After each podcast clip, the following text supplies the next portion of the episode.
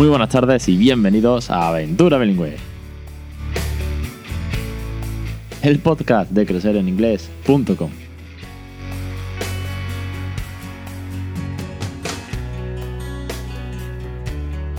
Vamos con el capítulo 96 del 19 de abril de 2018. Muy buenas, mi nombre es Alex Perdel y esto es Aventura Bilingüe, el podcast sobre bilingüismo para aquellos que no somos precisamente bilingües, pero estamos consiguiendo que nuestros hijos lo sean.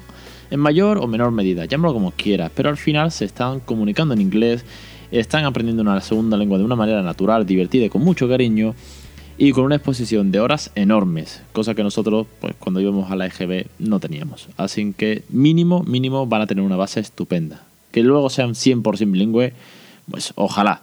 Pero por lo menos nos estamos divirtiendo, nosotros estamos aprendiendo y ellos, bueno, pues son los, los verdaderos protagonistas de toda esta loca aventura.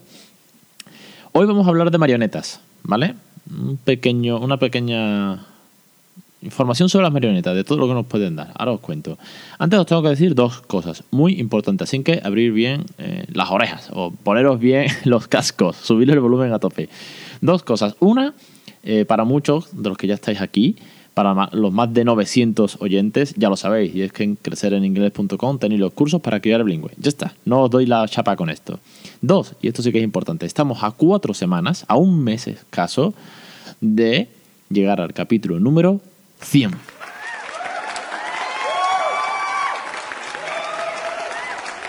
Significa eso que el capítulo número 100, cosa que no me esperaba en la vida llegar y no es coña, va a ser un capítulo especial. Un capítulo donde, eh, aparte de contar, porque va a ser un capítulo resumen, aparte de contar todo lo que ha pasado en, en 100 capítulos, en todas las vivencias y repasar pues algunos invitados importantes que han pasado por aquí, que han dejado, bueno, pues su granito de arena creo que lo más interesante para muchos de vosotros va a ser que es que va a haber algo muy especial que os va a interesar a muchos de vosotros, que por eso estáis ahí detrás. Y que bueno, no puedo decir mucho más porque si lo desvelo ya no tiene sentido, pero que creo que os va a gustar mucho, os puede hacer mucha ilusión y que creo que es eh, digno de un capítulo número 100. Así que esperaros cuatro semanitas y, y luego ese día revelaremos todo, todo, todo lo que está por llegar. Ahora bien, vamos con el tema, vamos con las marionetas. Intento no estirarme mucho en las intros, lo prometo. Pero cada vez tengo más cosas que contaros. Vamos con las marionetas. Veréis, las marionetas eh, creo que juegan un papel muy importante en la educación de nuestros hijos. Eh, o bien la hemos, hemos jugado nosotros mismos de pequeños con marionetas, o algunos de nosotros, o la mayoría de nosotros, conocemos a marionetas que nos han marcado de por vida. Cuatro luces. Si a cuatro luces le quitamos una luz, quedan tres luces. Si a tres luces le quitamos una luz, quedan dos luces. Si a dos luces le quitamos una luz, queda una luz. Ah, me está oscureciendo. Si a una luz le quitamos una luz, no queda ninguna luz. que nos recuerda, bueno, pues a Barrio Sésamo, ¿no? Hicieron mucho eh, por empatizar con nosotros, por enseñarnos a contar velas que el conde Drácula iba apagando, o a comernos galletas. Así que las marionetas, desde ya os digo que juegan un papel muy importante en la educación en casa. Sé que en las aulas también, porque sé que hay muchísimos profesores de primaria y de infantil que las usan. Así que eh, si lo traspasamos a casa, vamos a darle un uso muy importante en el desarrollo del inglés. Y no solamente del inglés, porque aquí es donde está la clave, veréis. Jugar con una marioneta en inglés no tiene más que meter la mano dentro de la marioneta o coger un peluche, porque tal vez no tenéis marionetas para introducir la mano, pero tenéis un peluche y lo movéis. Y bueno, juega pues digamos con una especie de rol, ¿no? pues seguramente le pondréis una voz característica o particular que imitaréis y que al principio incluso os puede dar vergüenza cuando haya algún adulto que os mire, pero bueno, es divertido ponerle voz a las marionetas y jugaréis. Bueno, pues si jugáis con los coches, pues la marioneta coge el coche, si jugáis a las comiditas, la marioneta prepara la comida y se la da a vuestro hijo, o vuestro hijo prepara la comida y se la da a la marioneta. Técnicamente, técnicamente, haciendo todo eso en inglés, eh, reforzamos la parte del lenguaje, eh, porque estamos jugando en inglés, y ya está. Se supone que ya está. ¿Qué pasa? Que cuando nos metemos en desarrollo, cuando nos metemos en educación, cuando, vayamos, cuando vamos más allá de, de pasar el tiempo, de pasar el rato, de aguantar todo lo posible, de estirar o acortar la tarde, llámalo como quieras. Al final, que llegue pronto la noche para acostar al peque y ver la tele tranquilo, como adultos. Bueno, cuando vamos más allá de eso, cuando nos involucramos de verdad, vemos que tiene mucho, mucho más importancia. En base a esto, eh, tenéis disponibles eh, dos cursos, dos lecciones de los cursos de crecer en inglés que os digo que son las lecciones 6 del curso 3, que son los juegos de 0 a un año, donde hay una pequeña introducción de cómo jugar con una marioneta de 0 a un año para bebés. Y luego, en el quinto curso, volvemos a ver en la lección 5 las marionetas de juegos de 1 a 2 años. Lo dividí en dos partes. En una era una intro, porque estamos hablando con un bebé de 0 a un año, una marioneta bueno, pues eh, imaginaros desde que está en la cuna, desde que va en el masicosi, pero la marioneta puede estar presente. Y luego ya de uno a dos años y de ahí en adelante, pero bueno, no voy a estirar más cursos hablando de lo mismo, eh, ¿qué papel pueden jugar realmente las marionetas? Se puede hablar de muchos tipos de desarrollo de habilidades que ganan las, que podemos ganar, que podemos desarrollar, que pueden aprender con las marionetas. Os digo algunos de ellos, ¿vale? Y os pongo breves ejemplos para no estirarlo mucho, porque ya os digo que mm, esto está bien detallado y además con ejemplos eh, con mi hijo. Eh, lo tenéis en los, en los, video, los videotutoriales de los cursos. ¿no? Yo os digo, tanto el curso 3 como el 5 eh, abordan este tema. Pero para que os hagáis una idea, una de las cosas que puede hacer la marioneta es habilidad, desarrollar habilidades sociales. Es decir, desde saludar a, comprender, desde formar expresiones, comunicarnos en una segunda lengua. También el desarrollo emocional. Si la primera es como muy obvia, ¿no? Luego el desarrollo emocional. ¿Por qué? Pues porque las marionetas pueden desarrollar emociones o pueden expresar emociones. Una marioneta puede jugar un rol muy importante cuando esté triste o cuando esté alegre.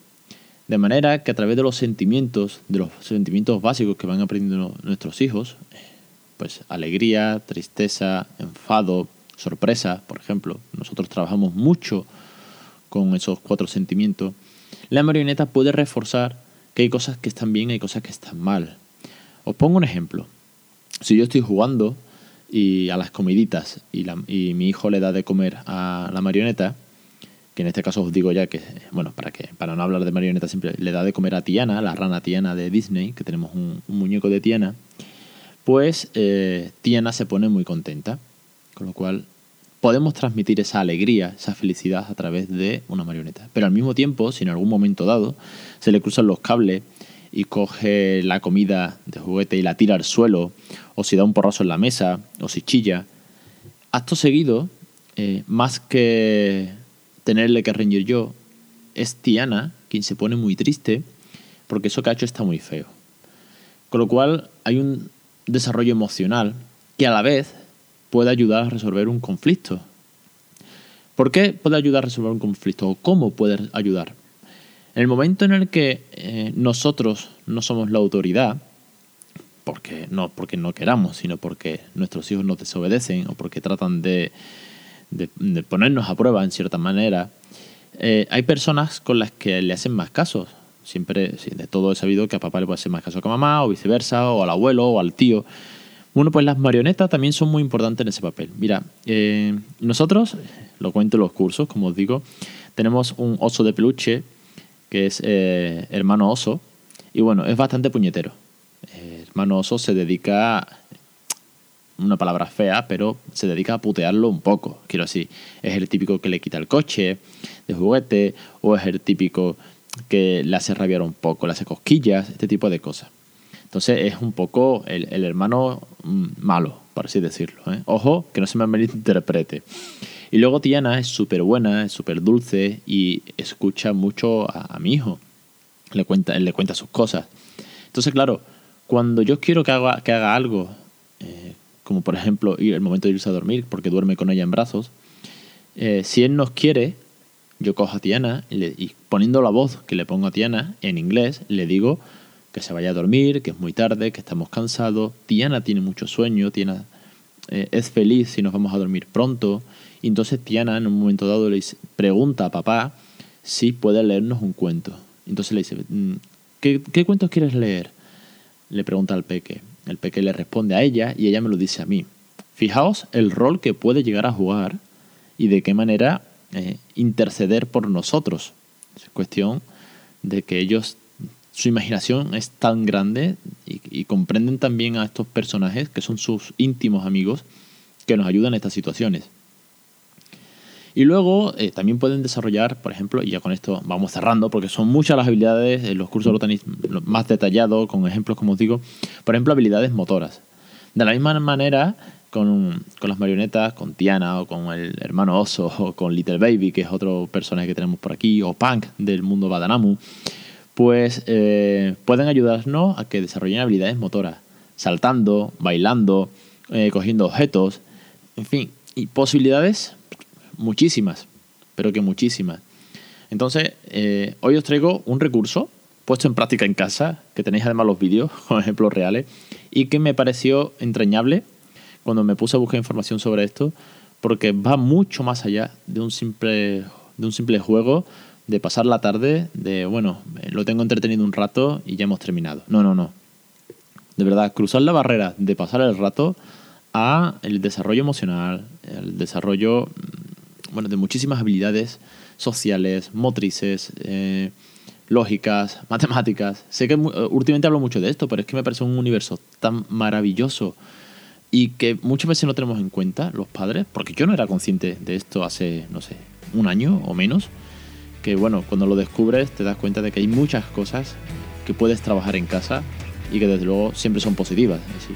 porque nunca debemos trabajar esto con un agobio, como ya hablaba la semana pasada, ¿no? Con sorry, ni frustrando, ni presionando, ni nada. Al contrario, es, es el aprendizaje a través del juego, como hacen muchísimos docentes, y los que sois docentes y me escucháis, sabéis de qué estoy hablando, y seguramente, pues, con mucha más certeza, porque además tratáis con 25 fieras en un aula, y es mucho más difícil.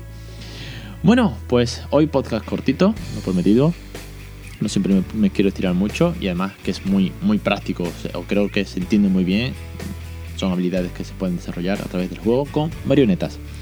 Lo dicho, os espero la semana que viene, los lunes los cursos, los jueves en el podcast, siempre en crecereningles.com y que estamos a cuatro capítulos del número 100.